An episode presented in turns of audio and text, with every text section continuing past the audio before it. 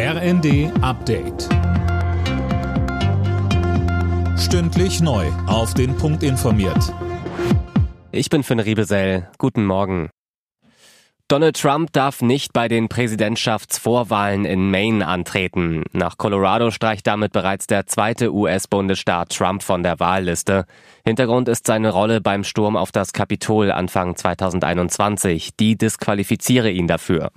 Bei den Vorwahlen bestimmen die jeweiligen Parteien, welcher Kandidat bei der Präsidentschaftswahl antreten darf. Trump geht bei den Republikanern als haushoher Favorit ins Rennen. In Nord- und Ostdeutschland bleibt die Hochwasserlage angespannt. In Niedersachsen zeigen zwei Drittel der knapp 100 Pegelstände Hochwasser an. Um Magdeburg zu schützen, wurde ein Wehr geöffnet, um das Wasser der Elbe umzuleiten. Viele Einsatzkräfte fragen sich, was ist los in Deutschland, wenn es immer wieder zu Übergriffen auf Polizei, Rettungsdienst und Feuerwehr kommt.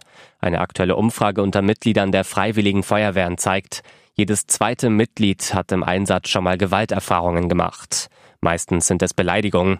Dazu sagte Thomas Witschoki von der Feuerwehrunfallkasse. Wenn man glaubt, naja, da wird mal so ein bisschen rumgepöbelt und das äh, steckt man eben weg. Äh, nein, 60 Prozent, circa 60 Prozent haben diese verbale Beleidigung äh, auch als belastend äh, empfunden.